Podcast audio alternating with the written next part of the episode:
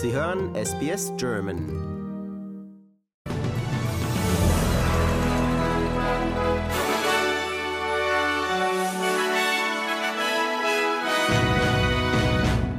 Niederländisches Gericht verurteilt drei Männer wegen MH17-Absturz. Getreideexporte aus ukrainischen Häfen sollen weitergehen. Und New South Wales will weitere Finanzmittel für die von den Überschwemmungen betroffenen Gemeinden zur Verfügung stellen. SBS Nachrichten Freitag, 18.11. Guten Abend.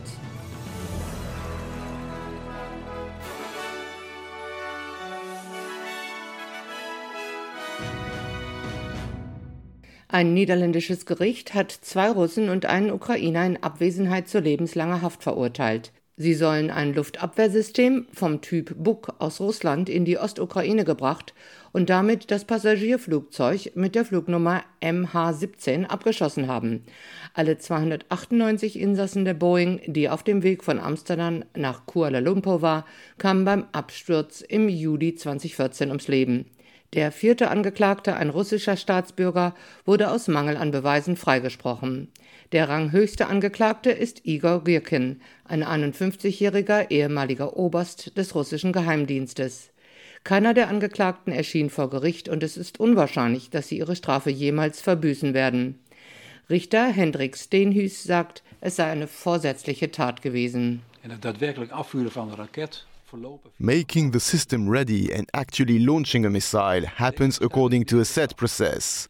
This consists of many steps, which means that a bug missile cannot be launched by mistake, nor in the heat of the moment. It must be carefully thought through, according to a set procedure based on its technical requirements.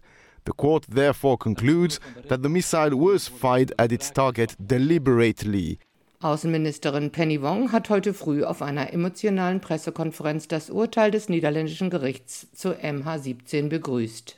This is the longest trial in Dutch criminal history. Started nearly 1000 days ago. And today it has delivered justice and delivered truth. Der polnische Präsident Andrzej Duda hat bekräftigt, dass die Raketenexplosion in Ostpolen auf die versehentliche Landung einer ukrainischen Rakete zurückzuführen ist, die als Teil der ukrainischen Verteidigung gegen einen massiven russischen Angriff gestartet wurde. Duda hat klargestellt, dass der Vorfall unbeabsichtigt war und keine weiteren Reaktionen nach sich ziehen wird. Russland und die Ukraine haben sich darauf geeinigt, das Abkommen zu verlängern, das Getreideexporte aus ukrainischen Häfen durch einen sicheren Korridor im Schwarzen Meer ermöglicht. Die von den Vereinten Nationen und der Türkei vermittelte Vereinbarung sollte morgen Samstag auslaufen. Kiew und Moskau haben sich darauf geeinigt, die Vereinbarung um mindestens 120 Tage zu verlängern. Im Rahmen des Abkommens wurden bisher fast 11 Millionen Tonnen Getreide und Lebensmittel exportiert. Am späten Donnerstagabend legten die Teilnehmer des COP27 in Ägypten einen Entwurf zum Thema Ausgleichszahlungen an ärmere Länder für klimabedingte Schäden vor. Mit dem Entwurf scheint eine Einigung beim größten Streitpunkt der diesjährigen Konferenz zumindest möglich. Genannt werden die sofortige Einrichtung eines neuen Fonds Alternativ die Einrichtung eines neuen Fonds bei der nächsten Klimakonferenz Ende 2023 in Dubai sowie eine eher allgemein gehaltene Finanzierungsvereinbarung. Mehr als 130 der rund 200 Teilnehmer fordern die feste Einrichtung eines Finanztopfs. Franz Timmermans, Vizepräsident der Europäischen Kommission und Klimachef, hofft, dass das Angebot alle Parteien zusammenbringt, um eine Lösung zu finden. We're just trying to be uh, helpful. Uh, in a situation that we are in the last, normally in the last 24 hours of COP, and we still have this uh, difference of opinion on a very fundamental issue. So I hope um, that this uh, is also perceived as a bridge built by the EU to try and bridge uh, the different positions.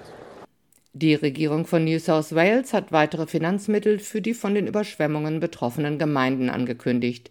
Die Aufräumarbeiten nach den Unwettern haben nun begonnen. Ministerpräsident Dominic Perrottet besucht die regionale Stadt Yugara, wo er einer Erhöhung der Zuschüsse von 25.000 auf 75.000 Dollar für Primärerzeuger, die Vieh verloren haben, und bis zu 10.000 Dollar für kleinere Grundstücke ankündigte. Bei seiner Ankunft in Yugara wurde Perrottet von einem ehemaligen Polizeibeamten konfrontiert, der die Reaktion auf die Sturzflut, die einen Großteil der Stadt verwüstet hat, als Tsunami bezeichnete. Der Ministerpräsident erklärte jedoch, seine Regierung wolle den Wiederaufbau der verwüsteten Gemeinden in jeder erdenklichen Weise unterstützen. It's a tough road ahead, uh, but the resilience of the Australian people will always shine through. The New South Wales government will stand side by side with all members who have been affected, all those communities Um, and, uh, and that's, the, that's, that's exactly what we should do. Eine Frau ist bei den Überschwemmungen in Yugora ums Leben gekommen. Zwei Männer werden vermisst und die 750 Einwohner der Stadt müssen einem Wiederaufbau, der mehrere Monate dauern wird, entgegensehen. Deutschlands Verbraucherschützer haben vor dem WM-Start den Fußball-Weltverband FIFA wegen Greenwashing abgemahnt und verlangen die Löschung irreführender Werbeaussagen. Konkret bezieht sich der Verbraucherschutzverband auf Aussagen wie vollständig klimaneutrales Turnier oder emissionsarme Transportmittel sowie die Behauptung, dass verbliebene Emissionen kompensiert würden. Die Abmahnung sei an den Sitz der FIFA in der Schweiz gegangen. Die FIFA werde darin aufgefordert, die vom Verband beanstandeten Werbeaussagen von seiner Webseite zu nehmen und eine Unterlassungserklärung abzugeben. Geht die FIFA darauf nicht ein, behalten wir uns den Klageweg vor sagte Ramona Popp, Chefin des Verbraucherzentrale Bundesverbandes. Zu den Wechselkursen. Für einen australischen Dollar erhalten Sie heute 67 US-Cents, 65 Euro-Cents oder 64 Schweizer Rappen. Das Wetter in Mitteleuropa: Berlin vormittags Schnee, dann teilweise bewölkt mit einem Grad, Frankfurt Regen 10, Wien Schauer 6 und Zürich Schauer 9 Grad. Und hier in Australien für morgen Samstag.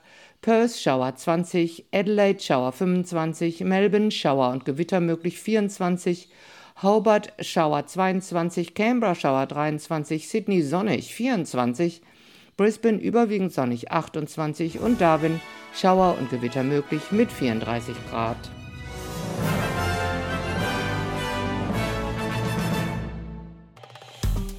Wir sind SBS German. Weitere Inhalte finden Sie auf sbs.com.au/german.